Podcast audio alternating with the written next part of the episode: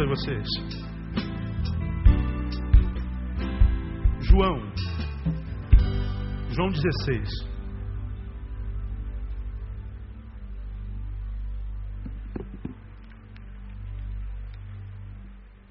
João capítulo 16. Eu quero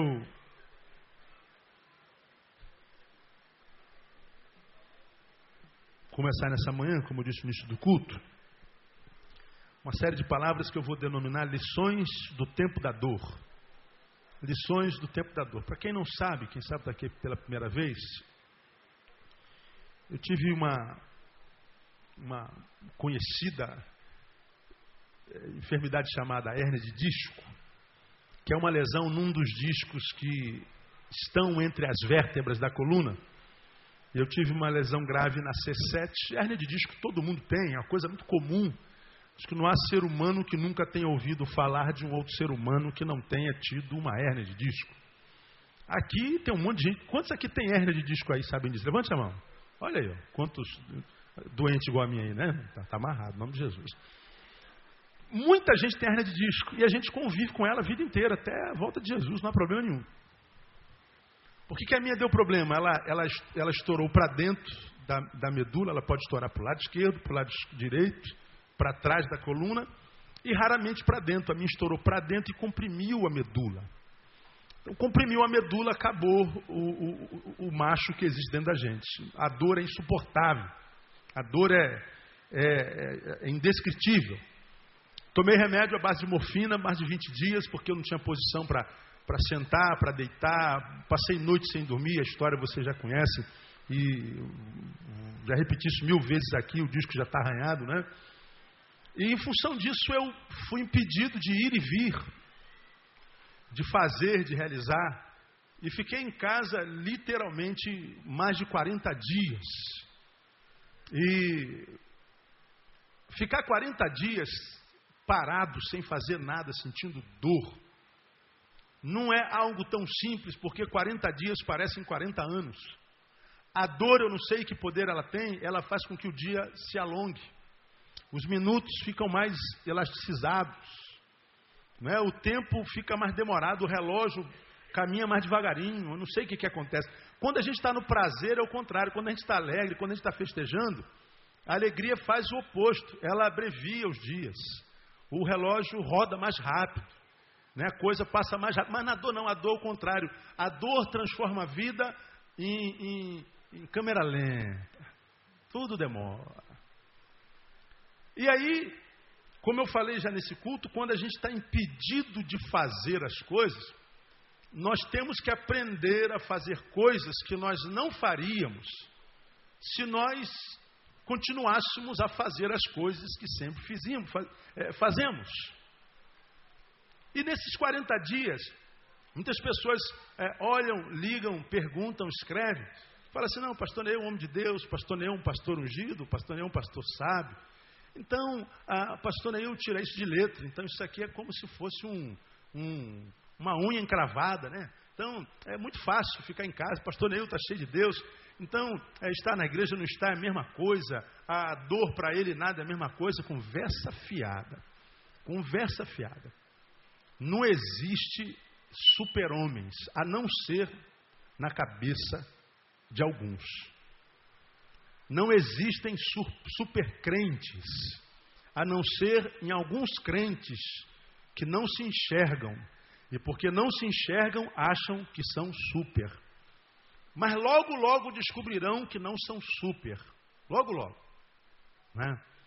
Então, nesses, nesses dias que eu, que eu passei lá afastado dos irmãos, muitas crises se instalaram dentro de mim, muitas dúvidas, muitos medos, receios. Me encontrei, como não faço há muito tempo, com o mais humano da minha humanidade. E eu acho que isso tem acontecido no mundo inteiro porque nós vivemos um tempo de dores. Eu não sei se você concorda comigo vivemos um tempo de dores, independente da cervical, independente do que você carrega no teu corpo. Há pessoas que estão aqui me ouvindo que são soro positivo, estão aqui sentados me ouvindo. Está sentado aí do lado de dois de vocês, tem gente aqui que é soro positivo.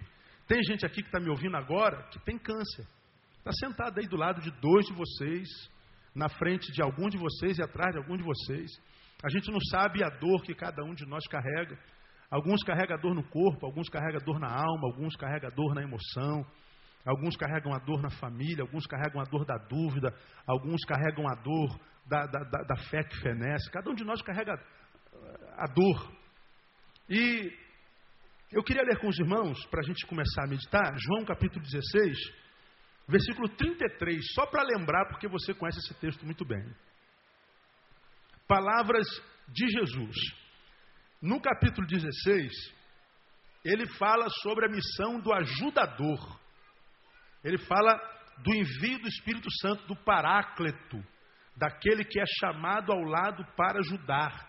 É sobre isso que ele fala no capítulo 16. Fala que haverá um tempo de perseguição, ele fala que haverá um tempo de dor, mas ele diz que para a gente não se espantar com isso, porque ele mandaria o ajudador, que nesse capítulo ele chama de Parácleto, que traduzido é chamado ao lado para ajudar. Para você entender chamado ao lado para ajudar, imagine uma muleta. Você quebrou as pernas e você não consegue pisar. Você coloca uma muleta e a muleta vai do lado e ela vai te auxiliando para você poder caminhar e não ficar paralisado.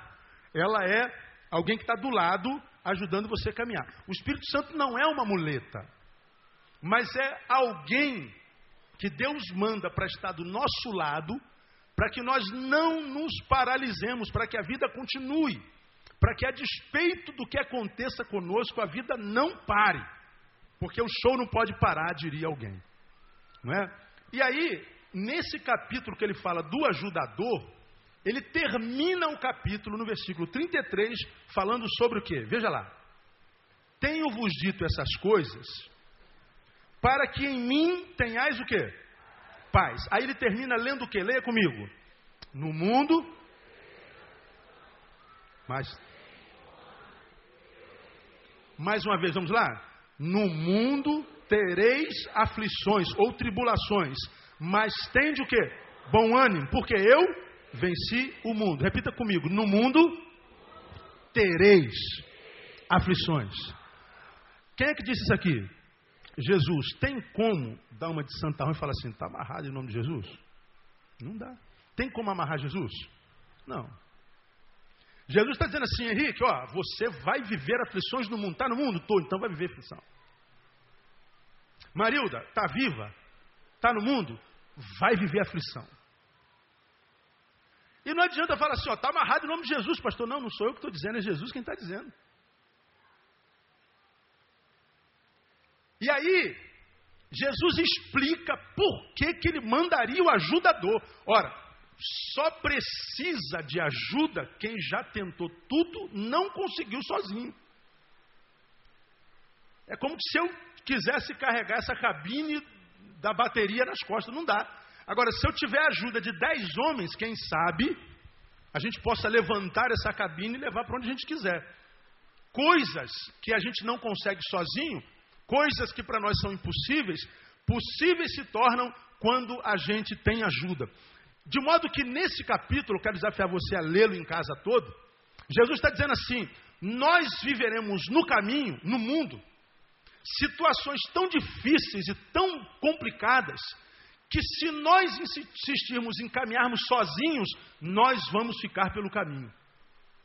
Por isso, eu estou enviando o ajudador, primeiro, para que vocês entendam que as tribulações, as dores, as adversidades faz parte da vida de quem está vivo. Enquanto você estiver vivo, dores farão parte da tua agenda. Ninguém gosta de falar de dor, ninguém gosta de falar de adversidade, ninguém gosta de falar de enfermidade, ninguém gosta de falar de morte. Mas a despeito de não gostarmos de falar de nada disso, a gente continua sentindo dor, a gente continua muitas vezes sendo mandado embora do emprego, a gente continua vendo pessoas tendo o seu casamento acabado, a gente continua enterrando os nossos entes queridos. Essa semana tivemos uns três ou quatro enterros aí na igreja, em familiares da igreja, e não adianta, a gente vê o corpo do nosso amado ali e vê o nosso amado do lado chorando e a gente se comove, ainda mais quem já perdeu um parente como aquele, pai ou mãe. E a gente vê a dor do outro e não pode fazer nada, porque não tem como trazer a mãe de volta. E a gente vê na dor, a gente questionando Deus, a gente, meu Deus, por que tem tanta gente ruim por aí que vive 200 anos? Esse homem, essa mulher maravilhosa e morreu tão cedo. E a gente não aceita, a gente não se conforma, a gente não gosta, mas as pessoas continuam morrendo, pessoas continuam sendo vítimas de bala perdida, cânceres continuam aparecendo no corpo de gente de Deus. Eu hoje, amado, tenho oito pastores conhecidos que estão com câncer. Oito. Quase todos nós aqui temos pessoas conhecidas e alguns de nós em família que têm câncer. E a gente bota a mão na cabeça e diz: pô, como é que Deus permite uma coisa dessa? Como é que coisas mais podem acometer pessoas boas? Por que, que coisas ruins acontecem a pessoas tão boas? São respostas para as quais a gente não tem, como também não tem resposta para por que coisas boas acontecem a pessoas tão ruins.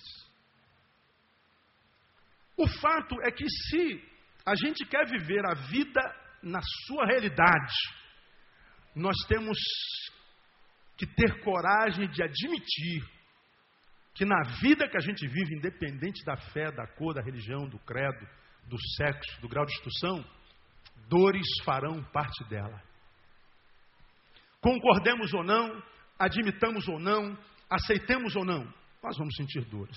No mundo tereis aflições. Bom, esses dias eu passei por muitas dores, muitas dores. Eu posso afirmar aos irmãos que as piores dores não foram aquelas que eu senti na cervical, mas a dor da separação, a dor da impossibilidade, a dor da inutilidade. É ver coisas acontecendo que precisavam de uma intervenção nossa e a gente, por causa de adversidades, não podíamos fazer absolutamente nada. É ver coisas acontecendo e, e, perceber que a gente poderia fazer alguma coisa se nós tivéssemos com a saúde plena, e a gente não pode fazer nada. É a dor da inutilidade, é a dor da separação, é a dor da interrupção da agenda cotidiana, é a dor da não percepção do que Deus faz no meio da comunhão, é a dor da separação, do, do convívio coletivo e constante. Uma, uma série de dores que são geradas por causa da dor que é gerada no corpo. E dentre as dores que a gente sente quando a gente está privado, quando, quem sabe, a gente está internado, quando a gente está com uma enfermidade que nos impossibilita de ir e vir, com essa dor que nos impossibilita, vem uma gama de outras dores que, se não forem trabalhadas uma a uma, com cuidado, discernimento e sabedoria, essas dores podem se transformar numa dor tão grande que muitas vezes nem Deus é capaz de sarar em nós. Como diz a palavra, seremos adoecidos sem que haja esperança de cura. E aí, eu queria, é, nessa manhã, mostrar algumas é, lições que eu aprendi nesses 45 dias de ausência. Lições de coisas boas e lições de coisas más. Eu aprendi coisas boas e aprendi coisas ruins. E eu queria começar a compartilhar uma coisa ruim com você. E aqui eu paro a palavra, vou compartilhar uma por domingo. Uma coisa que eu descobri nesse tempo. Eu descobri que por mais forte que a gente seja, por mais forte que a gente seja, por causa da distância, nós podemos nos tornar vítimas do que a Bíblia chama de apostasia. Eu vou mastigar isso com os irmãos. Por mais forte, por mais firme que você esteja em Deus, por causa da distância, você pode se transformar numa vítima da apostasia. O que é apostasia? Abre a tua Bíblia em 2 Tessalonicenses, capítulo 2. Vamos lá em 2 Tessalonicenses, capítulo 2 mostrar uma coisa para você séria. Eu já preguei sobre isso alguns anos atrás, mas vou, vou só ler para você lembrar. Capítulo 2 de Tessalonicenses, Paulo fala que a vinda de Cristo será precedida pela manifestação do anticristo. Isso é um assunto apocalíptico, está lá no Apocalipse, e é um assunto, teologicamente falando, escatológico, faz parte do estudo das últimas coisas. Não é o que eu vou estudar com os irmãos hoje, mas só para lembrar os irmãos, esse capítulo, Paulo diz, Igreja de Tessalônica, Jesus veio como Messias para morrer na cruz para pagar o nosso pecado. Mas quando ele voltar, você conhece o Evangelho, ele vai voltar como juiz. E ele vai separar o joio do trigo. Ele vai separar o bode das ovelhas. Ele vai separar o que aceitou a sua palavra e o que rejeitou a sua palavra. Lá em Mateus capítulo 25, diz que ele vai dizer aos que o aceitaram como Senhor: Vinde, benditos de meu Pai, possuí por herança o reino que vos está separado e guardado desde a fundação dos tempos. Aos que receberam-no como Senhor e receberam a sua palavra, vinde, benditos de meu Pai. Mas os que rejeitaram e, e rejeitaram a sua palavra, o que, que ele vai dizer? Apartai-vos de mim o quê? Malditos. Para onde? Para o fogo eterno, preparado para o diabo e seus anjos. Então diz que ele não vem mais como cordeiro de Deus que tira o pecado do mundo. Ele vem como leão da tribo de Judá.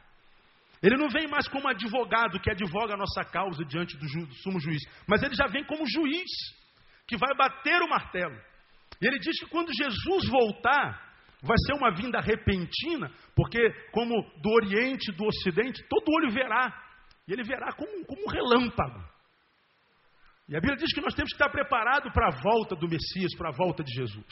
Mas esse texto diz que a volta de Jesus será precedida pela vinda do anticristo. Eu queria ler esse capítulo até o versículo 7 para você entender o que eu vou te falar. Ora, quanto à vinda de nosso Senhor Jesus Cristo e a nossa reunião com Ele, rogamos-vos, irmãos, que não vos movais facilmente do vosso modo de pensar, nem vos perturbeis, quer por espírito, quer por palavra, quer por epístola, como enviada de nós, como se o dia do Senhor já estivesse por perto. Ninguém de modo algum vos engane, porque isto não sucederá sem que venha primeiro o quê? A apostasia e seja revelado o homem do pecado, filho da perdição, aquele que se opõe e se levanta contra tudo o que se chama Deus, ou é objeto de adoração, de sorte que se assenta no santuário de Deus, apresentando-se como Deus. Não vos lembrais de que eu vos dizia essas coisas quando ainda estava convosco? E agora vós sabeis o que detém para que a seu próprio tempo seja revelado, pois o mistério da iniquidade já opera. Somente há um que agora o detém, até que seja posto para fora. Olha aqui que eu vou explicar isso aqui para você rapidinho. Volta para o versículo 2. Não vos movais facilmente do vosso modo quê? De pensar. Ele está dizendo o seguinte: na vinda do anticristo, nos momentos que antecedem a vida de Jesus, você vai perceber na humanidade a incapacidade de se concentrar. Você vai perceber, se tem discernimento, que quando o assunto for coisas espirituais, nós não vamos ter em grandes escalas pessoas e auditórios que vão absorver de Deus pelo Espírito a capacidade de se concentrar ao ponto de não perder o que o Espírito Santo ministra. Por exemplo, quando a gente está daqui, a gente observa a congregação. A gente vê uns que os olhos não piscam, mas a gente vê outros que a gente percebe que está em qualquer lugar, menos aqui. Mesmo que o corpo dele esteja ali, a Bíblia dele esteja na mão aberta, mas ele está sentado do lado do namorado, do lado da mãe, do lado do pai. Ele está aqui, seu corpo está aqui, a camisa dele é vermelha, é preta, é roxa, é branca, a calça é jeans, é de tergal, está de sapato preto, branco. Ele está aqui como qualquer um de nós. Mas, embora esteja aqui, a mente dele passa longe. Porque o assunto não interessa. Esse texto está dizendo que nos momentos que antecedem a vida do cordeiro, uma das marcas seria a incapacidade de permanecer naquilo que foi ensinado. Nós viveríamos um tempo onde as pessoas seriam demovidas do seu modo de pensar com muita facilidade. Ele está falando, portanto, de um tempo em que não haveria profundidade reflexiva. Paulo fala aos Romanos que nós devemos estar preparados para responder com mansidão a qualquer um que nos pedir a razão da nossa fé. Ou seja, se alguém chegar perto de você, ô fulano, por que, que você crê no que você crê? Qual é a base da tua fé? A Bíblia diz que nós temos que estar preparados para responder com mansidão. Porque nós chegaremos um tempo em que não haveria só a, a ideia de que ó, Jesus salva, quem não aceitar Jesus vai para o inferno, porque essa mensagem ninguém ouve mais não. Primeiro porque ninguém mais tem medo do inferno e ninguém está preocupado no céu. Porque parece que nós já vivemos no inferno. Nós vivemos com tanto problema, com tanta diversidade, com tanta dor, com tanta agonia, que não dá para pensar no céu. A gente pensa no céu geralmente quando está vivendo muita dor, e alguns, quando vivem muita dor, às vezes oram, Senhor, abrevia essa dor do teu servo, leva-me para junto de ti. Quantas pessoas a gente não conhece que já oraram, Senhor, me leva para junto de ti, porque estavam sentindo dor. Só que a ideia, me leva para junto de ti, não reverbera a ideia de que ele queira estar junto de ti, ou junto de Deus. Ele está dizendo, quando diz me leva para junto de ti, ele está dizendo o seguinte: Senhor, me tira essa desgraçada dessa dor, porque essa dor está transformando a minha vida numa vida que não vale a pena ser vivida. De modo que viver essa vida que eu estou vivendo é melhor não viver, eu prefiro a morte. Então ele ambiciona o céu, não porque o céu é um lugar legal, é porque a terra se tornou um lugar horrível. E a gente vive um tempo em que a terra vai se horrorobilizando a cada dia. Ela vai ficando pior a cada dia. Cada dia que a acorda, ela vai ficando mal. E uma dessas marcas, qual é? É a incapacidade da gente reter o que de bom é gerado em nós pelo Espírito. Aí o que, que a gente vê acontecendo na humanidade? Pessoas que nós jamais imaginaríamos na vida fossem capazes de fazer algum mal, hoje mal estão fazendo com muita facilidade. Hoje os pais estão jogando os filhos pela janela.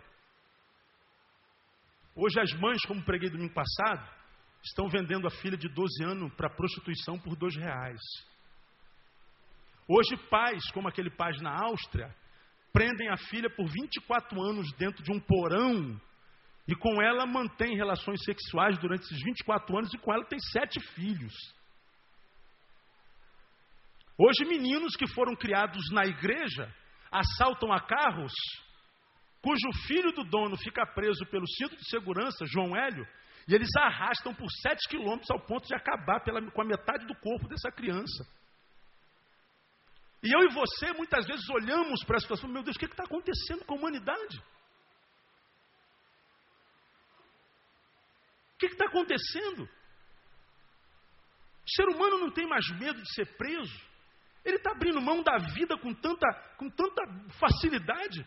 Pessoas se envolvem com droga com tanta facilidade. Você, pai, cria seu filho com tanto carinho, com tanto esforço, com tanta dificuldade. Daqui a pouco, um amiguinho rouba seu filho de você. Uma paixão na faculdade leva tua filha embora. E aquilo que você no que você educou seu filho, na palavra, na fé, na esperança, na ética, na moral, é roubado dela por causa de uma paixão. Parece que nós vivemos um tempo em que o ser humano não consegue reter aquilo que lhe foi ministrado. Parece que o que é bom não para mais dentro de nós. A gente perde tudo que a gente investiu no ser humano com muita facilidade. Ele está dizendo que haveria um tempo em que nós nos moveríamos facilmente do nosso modo de pensar. O tempo do fim seria um tempo em que nós não conseguiríamos profundidade reflexiva, de tal forma que tal reflexão nos, manteríamos, nos manteria firmes como a rocha, como o monte de Sião que não se abala, mas permanece para sempre. Aí ele continua dizendo que a gente não deve se mover nem deveríamos nos perturbar, quer por espírito, portanto, ele está falando que nós seremos perturbados por espírito, e nunca vimos tanto espírito perturbando a tanta gente como no tempo que se chama hoje, quer por palavra, eu nunca vi um tempo onde a palavra de Deus tem enlouquecido tanta gente. Conto só um caso para vocês dessa semana. A irmã liga para mim desesperada, porque ela recebeu a palavra de uma profetisa de uma igreja dessas da vida que a gente conhece. E a irmã ligou para ela de madrugada, de madrugada, chorando e conversava com ela falando em português e falando em língua, falando em português, falando em língua, porque isso dá mais tonalidade de espiritualidade. Ela disse, irmã, Deus me deu um sonho com a sua família agora, e eu não poderia me calar. Deus me disse que essa semana seu marido ia ser atropelado por um ônibus.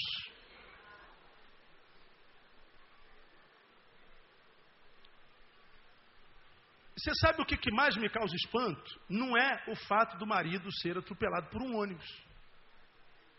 Não é. Pessoas morrem atropeladas, morrem. Lamentavelmente. Você sabe o que, que me causa estranheza nesse tempo? É alguém falar assim: Deus me disse.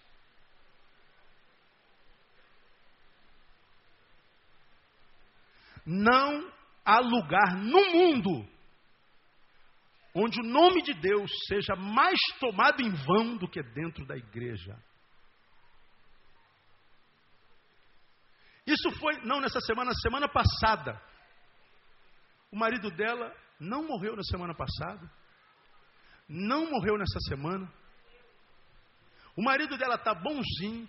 O marido dela está aqui me ouvindo, aleluia. Não é? Ela está aqui me ouvindo, está bem, estão rindo, né? Hoje estão dando gargalhada, mas na hora foi desespero. E aí essa irmã ligou essa semana para essa irmã, olha, meu marido não morreu. Sabe o que, que ela falou? Ah, irmã, não se iluda não, mas ele vai morrer.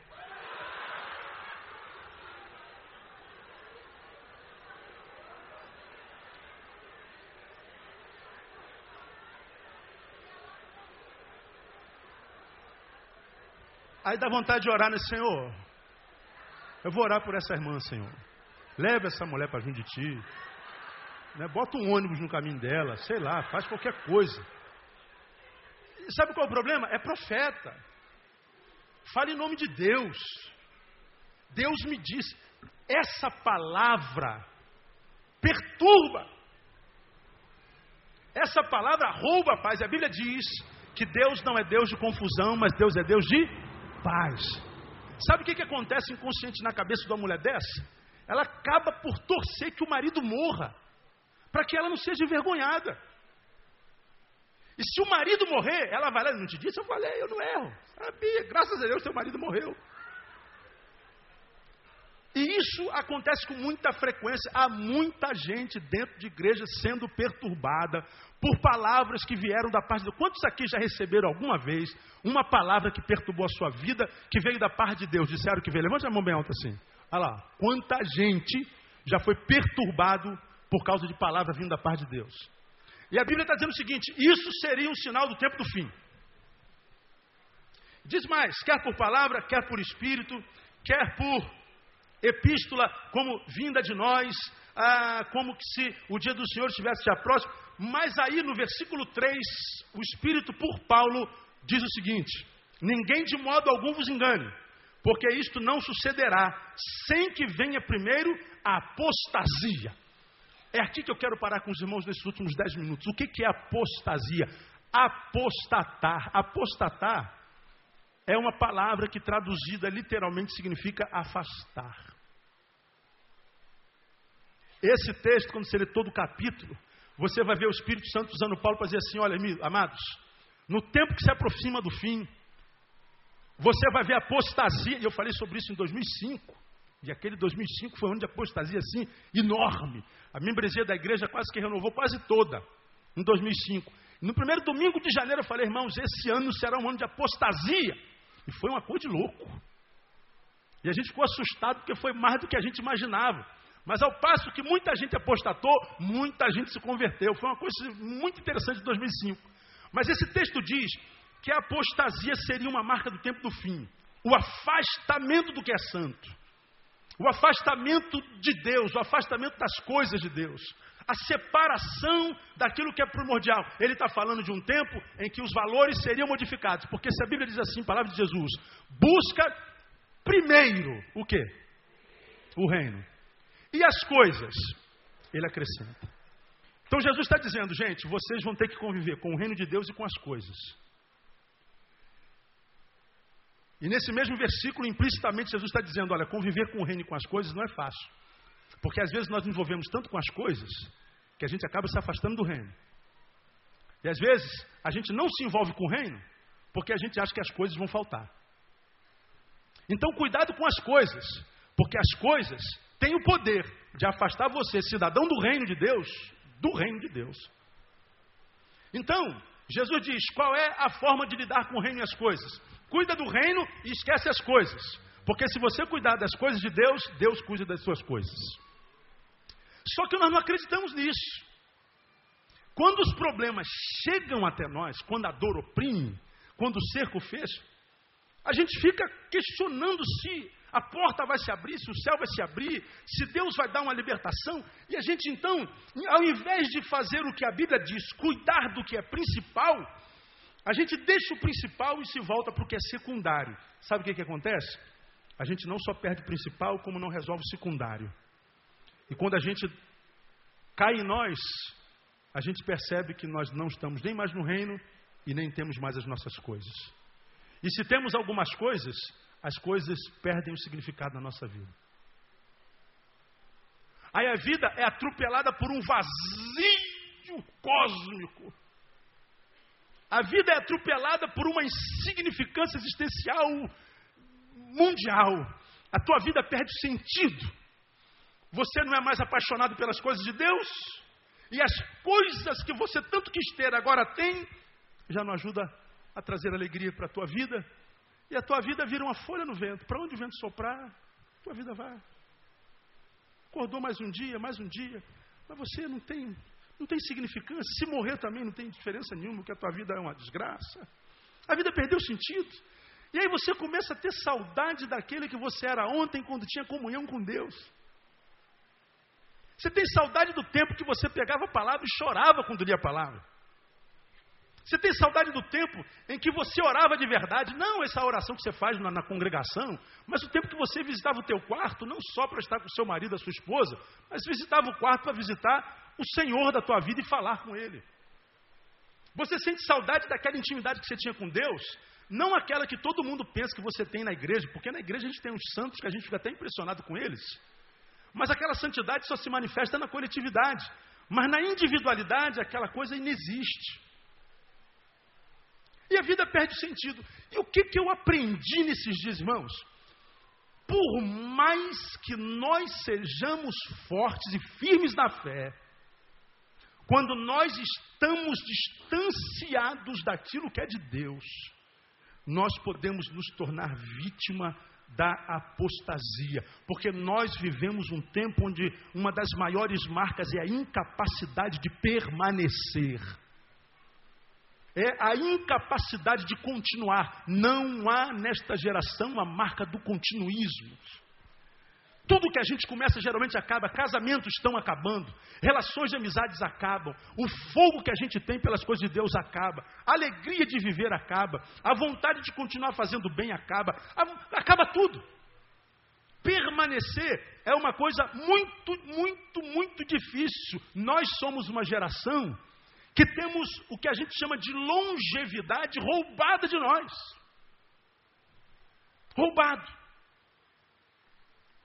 A capacidade de permanecer é muito, muito, muito, muito difícil. E esse texto diz que a apostasia seria uma marca dos últimos tempos. Nesse tempo que eu tive longe dos irmãos, a gente pode não querer admitir, a gente pode fingir que não está vendo, a gente pode tentar mentir para nós mesmos com frases autoafirmativas. Não, Deus não é um Deus que habita em templos feitos por mão de homem, não é verdade. Deus está em todo lugar, é verdade. Deus está lá no banheiro quando a gente ora. Deus está lá no, no, no, leito do hospital, é verdade. Deus está no campo de futebol quando a gente deixa ele entrar, ele também está lá no campo de futebol. Deus está em todo lugar. E eu sei disso. E você também sabe disso, amém, meu amado? Quantos creem que Deus pode estar em qualquer lugar que Ele quiser? Diga assim, eu creio. Diga, irmão, Deus pode estar em qualquer lugar. Diga para ele aí. É verdade ou não é? Sim ou não? É. Todavia, O fato de saber que Deus está comigo dentro do meu quarto, eu tenho aprendido que não é suficiente para manter a minha fé, a minha chama acesa e a minha vontade de continuar fazendo o que eu preciso fazer enquanto cidadão do reino. Eu já preguei sobre isso aqui numa outra perspectiva, mas agora prego nessa. Deus não é suficiente. Pastor, Deus não é suficiente? Não.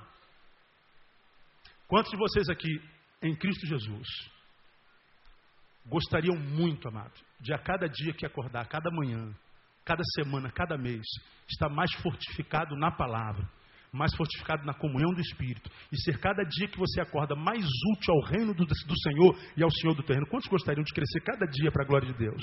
Pois bem, é para você essa palavra aqui. Deus só não basta para esse crescimento. Deus é pouco.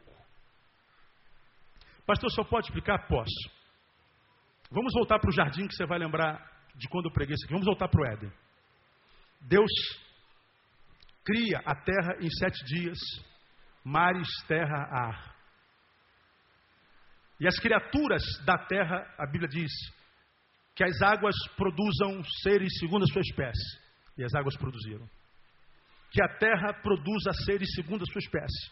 E a terra produziu. E Deus foi dizendo: haja, haja, haja, haja, haja. E a Bíblia diz: ouve. Quando chegou a nós homens, você vai lembrar disso aqui? Deus não disse: haja homem, haja mulher. Não.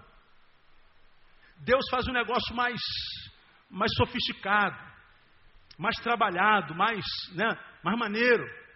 Deus senta e começa a, a manusear a terra. Deus começa a fazer o homem do pó da terra, diz a sua palavra. Deus vai trabalhando com a sua própria mão. Nós somos obras das mãos de Deus, literalmente. E quando Deus faz o corpo do homem, o corpo não sai pulando por aí. Diz que depois que Deus faz o homem, ele então deu o, o soprinho de misericórdia. Vamos transformar essa terra em alma vivente. E a Bíblia diz que Deus soprou, diz a palavra que o homem se tornou alma vivente e fez Adão. O texto continua dizendo que para cada espécime da terra, da água e do mar, Deus fez um par, mas para o homem não havia par. Adão estava lá dando nome a todo mundo. Todo mundo tinha o seu parzinho. Você lembra disso que eu preguei para o galinho, uma galinhazinha, para o sapinho, uma sapinha, para o cabrito, uma cabritinha, para o cavalo, uma eguinha.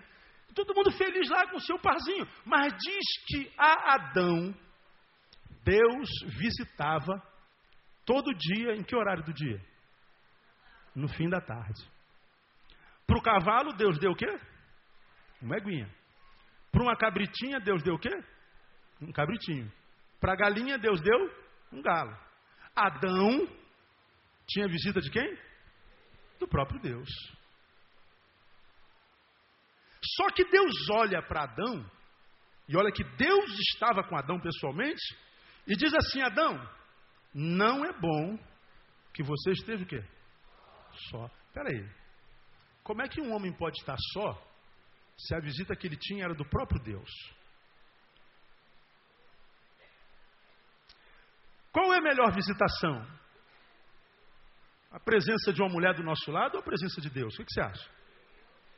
Você prefere um varão do teu lado ou prefere o, o, o, o Senhor dos Senhores? É claro que é o varão. É, é, você prefere o homem ou o filho do homem? É claro que é o filho do homem.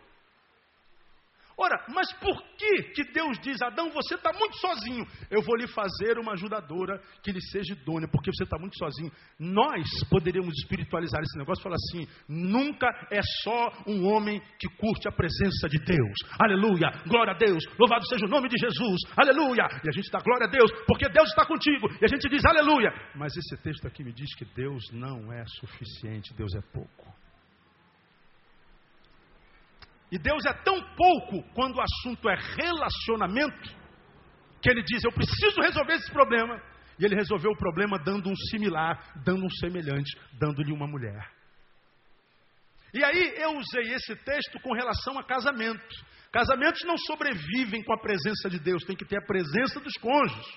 Precisam ser parceiros. Agora, aqui, terminando a nossa palavra, eu quero dizer para você que para quem pretende permanecer até o fim na fé, para quem pretende receber a coroa que nos está prometida lá nos evangelhos, aquele que perseverar até o fim, esse será salvo né? é ser fiel até a morte, dar-te a coroa da vida, como diz no Apocalipse. Aquele que pretende estar bem com o Senhor hoje e estar bem com o Senhor amanhã, no dia da sua volta, e receber a sua recompensa, Deus está dizendo assim: ó, não adianta querer desenvolver relação só comigo, porque se você depender só de mim, você vai ficar no caminho. E onde é que eu percebi isso muito claro na minha vida? Quando eu estive ausente. Eu percebi o quanto é importante, irmão, ver Carol, o quanto é importante ver Preta, o quanto é importante ver Henrique, ter essa relação humana essa sensação de toque, de percepção, de pertencimento. A gente pertence a um corpo, nós somos parte de uma família, nós somos parte de um ajuntamento de gente que compartilha da mesma fé, da mesma esperança no Senhor Jesus. Nós precisamos dessa sensação de pertencimento. E aí, ainda que a gente saiba que Deus está comigo no quarto, Deus está comigo na cama, Deus está comigo lá no leito do hospital, Deus está comigo na viagem que a gente vai fazer para o Haiti, Deus está comigo no, no quito dos infernos. Deus me tem ensinado que Ele não é suficiente, nós precisamos uns dos outros. Até porque, quando a gente insiste em viver na solidão, quer por solidão forçada, como foi meu caso, ou por solidão opcional, nós pecamos, porque a Bíblia diz que não é bom que o homem o quê? esteja só. Sabe o que, é que esse texto me ensina? Sabe o que, é que esse tempo me ensina? Que nós precisamos investir na comunhão. Comunhão não é uma opção. Comunhão é uma questão de sobrevivência. Comunhão não é uma coisa que eu desenvolvo ou não desenvolvo dependendo de quem está lá, se me merecem ou não, se eh, eu os mereço ou não. Comunhão é questão de sobrevivência. A Bíblia diz no Salmo número 133: Ó, oh, quão bom e o que mais? E agradável, quão bom e quão maravilhoso o que? Que os irmãos vivam. É ato contínuo, em comunhão. Vivam em união, porque a Bíblia diz que ali o Senhor ordena a bênção e a vida para sempre. Nós, por mais fortes que sejamos, e aí, irmãos, eu fico pensando, eu sou um cara, eu amo a palavra de Deus, é meu lazer, é meu prazer, e ainda por cima Deus me deu a graça de transformar no meu trabalho. Se eu não leio a Bíblia por prazer, eu tenho que ler por força de função, porque eu tenho que pregar toda semana. Como é que eu vou pregar sem ler? Como é que eu vou pregar pelo menos três sermões por semana para o mesmo público, diferente se eu não cair dentro da palavra? Tem jeito, eu sou obrigado a ler. Então, quanto mais eu leio, mais eu me fortaleço. Agora, mesmo forte com a leitura da palavra, e sendo esse ser que alguns quase veem como um ser mitológico, sábio, cheio de unção, de discernimento, mesmo esse ser que tem contato com a palavra todo santo dia quase, que passa muitas vezes horas debruçado na palavra para tirar uma palavra para vocês e para mim, mesmo este ser se sente fraco quando está longe da comunhão. Imagina quando a gente não pega na palavra, quando a gente não ora a palavra, quando a gente não fala com Deus, quando a gente não é útil ao reino, quando a gente vive só para o nosso umbigo. Aí aqui eu quero dizer para você o seguinte: apostasia é afastamento. Mas existem dois tipos de afastamento, eu queria que você guardasse isso na sua cabeça. Existe aquele afastamento, amor, vem cá um pouquinho, por favor. A esposa é uma boa ovelha que ela nota tudo que se prega, né? Chega em casa, ela, ela revê tudo lá. Eu sou casado com essa mulher, vai fazer 20 anos. Em outubro a gente faz 20 anos. Compra um presente para setembro, né? É, compra, compra um presente para a gente, viu, irmão? Em setembro. É minha esposa a gente pode ter problemas no casamento e a gente pode se apostatar, a gente pode se afastar. Nos separamos. E essa separação pode dar primeiro dessa forma. Ela foi para um lado e eu fui para o outro. Não acontece em divórcio? Acontece. Isso é uma apostasia. Mas existe um outro tipo de apostasia. Eu posso, por causa dos problemas, do que chamam de incompatibilidade de gêneros, já falei que não existe, a nossa relação vai se deteriorando, deteriorando, deteriorando, deteriorando, e a gente então percebe que o nosso casamento acabou. Só que, eu falo para ela assim: ó, a casa compramos juntos, eu não vou sair daqui. Aí ela vai falar o quê? Também não. Eu também não vou sair. Então vamos vender a casa. Botamos a casa para vender, está três anos vendendo, não vende. Não dá. Bom, então, como é que a gente faz? Ó, tu dorme naquele quarto e eu durmo naquele quarto. De modo que a gente se separa, mesmo permanecendo juntos no mesmo lugar. E a gente está junto não mais porque nós somos um, mas por conveniência. Eu não vou abrir mão daquela casa. A casa é minha. Eu também não vou abrir. Eu te boto uma parede no meio aqui. Então, quando você for fazer a tua compra, ela vai dar o mesmo endereço que eu. A minha história não é divorciada, sou. Ele também não é divorciado, mas a gente mora no mesmo lugar. Nós apostatamos, mas estamos no mesmo lugar. Há casamentos que acabam e duram para sempre. Vocês conseguem entender isso, sim ou não? Ele está acabado. Mas ele vai ficar até o dia da morte dos dois. A apostasia alcançou aquele casamento, mas o casamento permanece. Ninguém sabe, senão só o casal, às vezes nem o filho sabe. Então existe dois tipos de afastamento. O afastamento, a apostasia, que é verdadeiro, foi embora. E a apostasia que é pior, que apesar de ser apostasia, é uma apostasia mentirosa, porque ela não aparece. É aquela apostasia que aconteceu, mas não tem cara, não tem cheiro, não tem cor, não parece que aconteceu. Aí eu termino explicando o seguinte, obrigado, amor, senta. A apostasia da qual a Bíblia fala é exatamente como essa. Alguns vão embora e perdem completamente o interesse e as intenções com as coisas do Espírito, com as coisas do Reino de Deus. Às vezes você fala com um cara e fala assim, cara, você já foi crente mesmo? Porque a Bíblia fala, lá em Pedro, que o homem que conhece o Evangelho e depois abandona o Evangelho, ele se assemelha ao quê? Quem sabe? A uma porca que foi lavada e depois voltou a revolver-se no lamaçal. E torna-se-lhe o segundo estado pior do que o primeiro. Você não conhece gente assim?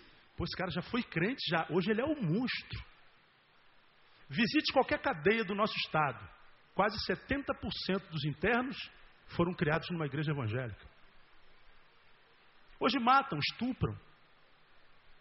Fazem o que você jamais imaginaria que poderiam fazer. Apostasia. Mas existe uma outra apostasia. É aquela apostasia que te alcança, mas que te deixa na igreja o resto da tua vida. Você vai continuar sentadinho aí, ouvindo a palavra, ano após ano.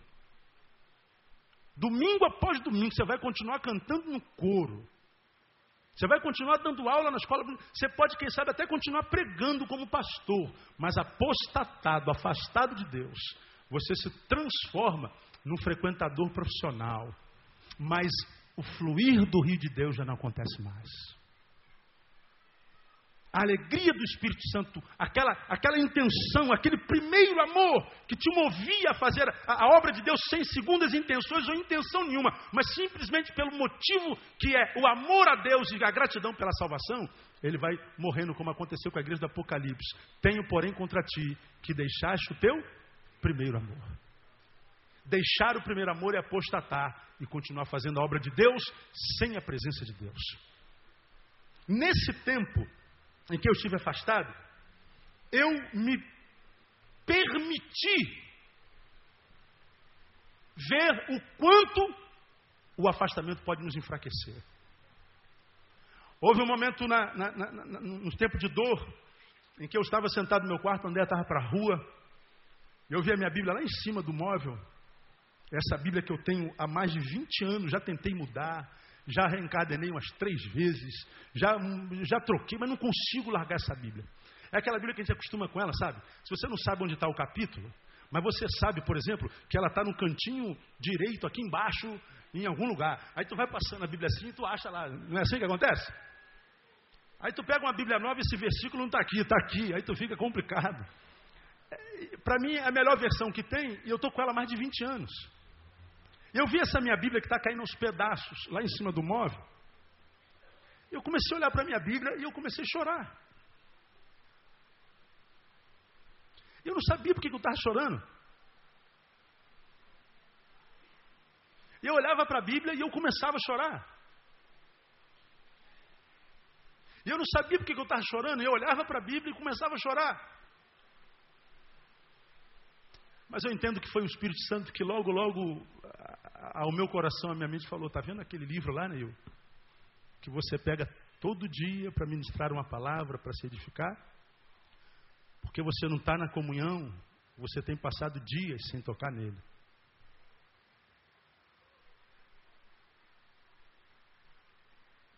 Aí há um ser dentro de nós que cria logo uma autodefesa. Ah, Senhor, mas eu sei essa Bíblia aí, quase toda de cor. O que o Senhor quer que eu, que eu diga da Bíblia para o Senhor? Aí eu comecei a citar versículos de cor.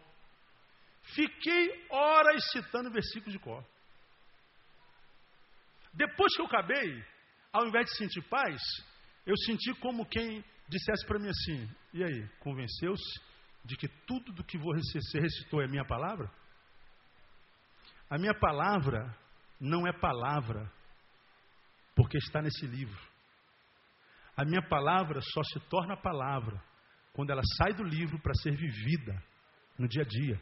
Porque se essa palavra que você lê não se transforma em vida na sua vida, ela é só uma palavra. E aí eu aprendi que esse livro precisa ser, de fato, a palavra que um amigo fala ao amigo nos momentos mais difíceis. E essa palavra é a palavra do melhor amigo, que a gente chama de amigo, mas nem sempre permite que ele fale conosco através da sua palavra, se não só quando a gente está aqui dentro desse lugar. E eu me senti fraco, eu me senti mal, eu me senti pequeno, eu me senti enfraquecido, porque aquele livro parecia aqui a, um metro de mim, na cômoda do meu quarto, a um metro. Mas eu me senti como se eu estivesse a quilômetros de distância dele. E Deus então falou meu coração: o que adianta ser teu amigo se eu não posso falar contigo? O que adianta ser teu amigo se eu sou teu amigo de longe? Aquela manhã, André estava tava na rua, eu peguei minha Bíblia e abri a minha Bíblia. Abri minha Bíblia. Coloquei em cima da minha cama e eu estava com aquela, aquela coleira aqui, coleira não, como é o nome daquilo? Colar.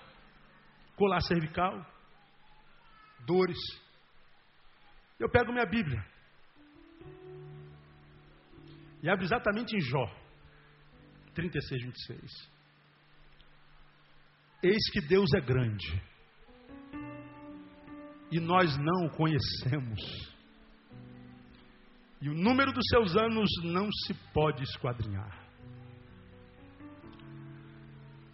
Eis que Deus é grande e nós não o conhecemos. E Deus falou meu coração, Neil, sabe quem é que apóstata? Sabe quem se apostata? Sabe quem é que se afasta da minha palavra? Sabe quem é que se afasta da oração? É aquele que acha que já me conhece demais. Quem é que morre afogado na praia? Digam vocês. É quem não sabe nadar? É o exímio nadador? É o exímio nadador. Por que, que o exímio nadador morre afogado? Porque ele acha que já dominou o mar. E o mar o surpreende. Por que, que muitos de nós, amados, não temos experimentado as benesses da graça, da glória, da vida de Deus na nossa vida? E a nossa relação com Deus se resumiu à frequência culto. E quando a nossa vida se resume à frequência culto, logo, logo a gente deixa de frequentar os cultos. Porque até os cultos perdem o sentido na nossa vida. Porque ninguém consegue ficar no culto tanto tempo se nesse culto o Deus a qual, o qual cultuamos não se manifesta na nossa vida. E Deus se manifesta através da Sua palavra. E ele está dizendo, filho, A minha palavra é manifesta não só através da minha palavra, mas a minha palavra é manifesta através de palavras de outras pessoas nas quais eu tenho uma obra estabelecida. De modo que quando eu estou na igreja, eu estou aqui, quem sabe eu cheguei está aqui, Andréia, conversando com o Henrique sobre o som. A gente pode estar brigando com o som, mas a gente está brigando, Henrique e Andréia, por causa de um som, quem sabe, que não funcionou. E a gente está brigando por causa de um som que não funcionou, que a gente queria que funcionasse para que o culto ao Senhor fosse melhor. De modo que quando a gente discute por causa de um som que não funcionou, a gente está discutindo das coisas de Deus. E mesmo que a gente se aborreça, esse aborrecimento é glória de Deus na nossa vida, porque é coisa de Deus, amado. Quando você vem para uma reunião do teu departamento, aí o pau quebra lá porque um queria daquele jeito, outro queria daquele jeito, um queria o microfone, outro não deu, e a gente está brigando por causa da, do, do, do, cargo, a gente está brigando, porque, mas a gente está dentro da casa de Deus brigando porque a gente quer fazer alguma coisa para Deus, é muito melhor do que não ter briga nenhuma, mas lá fora, porque está sentado numa mesa tomando cachaça, vendo televisão. E ele disse ao Senhor Pai, que a minha igreja pegue fogo, que estoure esse negócio. Eu quero morrer no meio desse fogo. Eu quero morrer de depressão por causa dos problemas que tem na tua casa. Mas eu não quero morrer com a paz que eu tenho longe das tuas coisas. Porque é paz do mundo. Eu quero a paz de Deus que excede todo entendimento, amado. Sabe o que está acontecendo? Muitos crentes se afastam do que é de Deus porque se aborrecem no lugar onde Deus ministra a sua palavra. Muitas pessoas têm recebido o dom de Deus, estão enterrando o dom e o talento, porque se aborreceram no trabalho de Deus. E você enterra o teu dom, enterra teu talento. Muitos estão abandonando a casa de Deus, porque na casa de Deus tem muita gente falsa, e você acha que no mundo tem gente mais honesta do que aqui. Agora, aqui, amado, com todas as implicações que isso traz para a nossa vida, nós estamos, mesmo quando brigando, brigando em torno de uma coisa que pertence a Jeová. De modo que eu disse ao Senhor: eu prefiro a guerra advinda do trabalho que eu presto ao Senhor, do que a paz que eu tenho na minha inutilidade. Eu prefiro morrer de cansaço por fazer mil coisas ao mesmo tempo, do que estar descansado pela inequívoca certeza de que eu não faço nada para Deus. Eu prefiro a guerra que eu desenvolvo no caminho com gente que não entende a visão, do que viver uma paz maceira que eu julgo dizer é boa porque eu não tive a coragem de encarar o inimigo. De modo que você pode estar apostatado mesmo estando aqui todo domingo. E estando aqui todo domingo sem receber nada de Deus. Então, amado, a palavra de Deus para nós nessa manhã é o seguinte: passe a ver comunhão com outros olhos a partir de hoje, no nome de Jesus. Porque ele diz: Eis que cedo venho. Eis que cedo venho. E ele tem dito: aquele que tem lançado mão do arado não pode mais olhar para trás, porque senão a minha alma não tem prazer nele. E ele diz que a apostasia seria a marca do tempo do fim. E essa apostasia, amado, acontece nos quatro cantos desse planeta. Os crentes não têm conseguido permanecer, seja por dor ou por inutilidade, seja por soberba ou por complexo de inferioridade. Permanecer tem sido um desafio na nossa vida. E nesse tempo todo ausente, eu falei: Meu Deus, Senhor, até eu me tenho percebido desanimado. Mesmo eu, Senhor, tenho visto a tua palavra e parece que, mesmo estando a um metro dela, parece que eu estou a quilômetros. E eu estava quando o Senhor disse assim: Meu filho, você não me conhece. Você tem 42 anos, vai fazer, prega minha palavra mais de 20.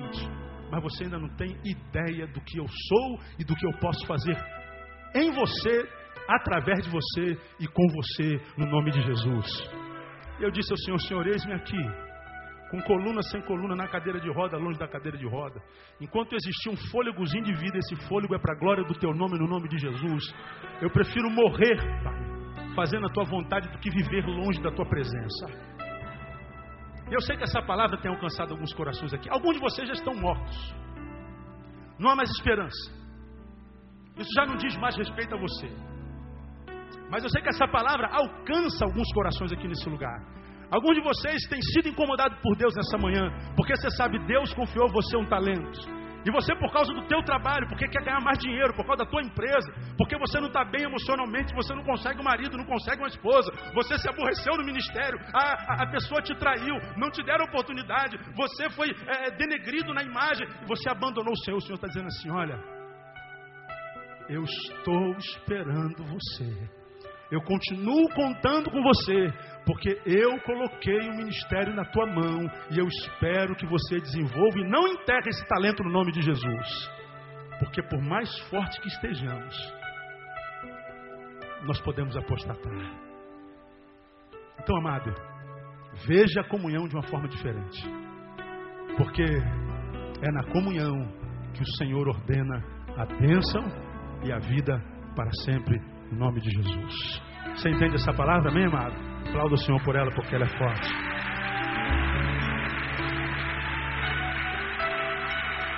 Aleluia.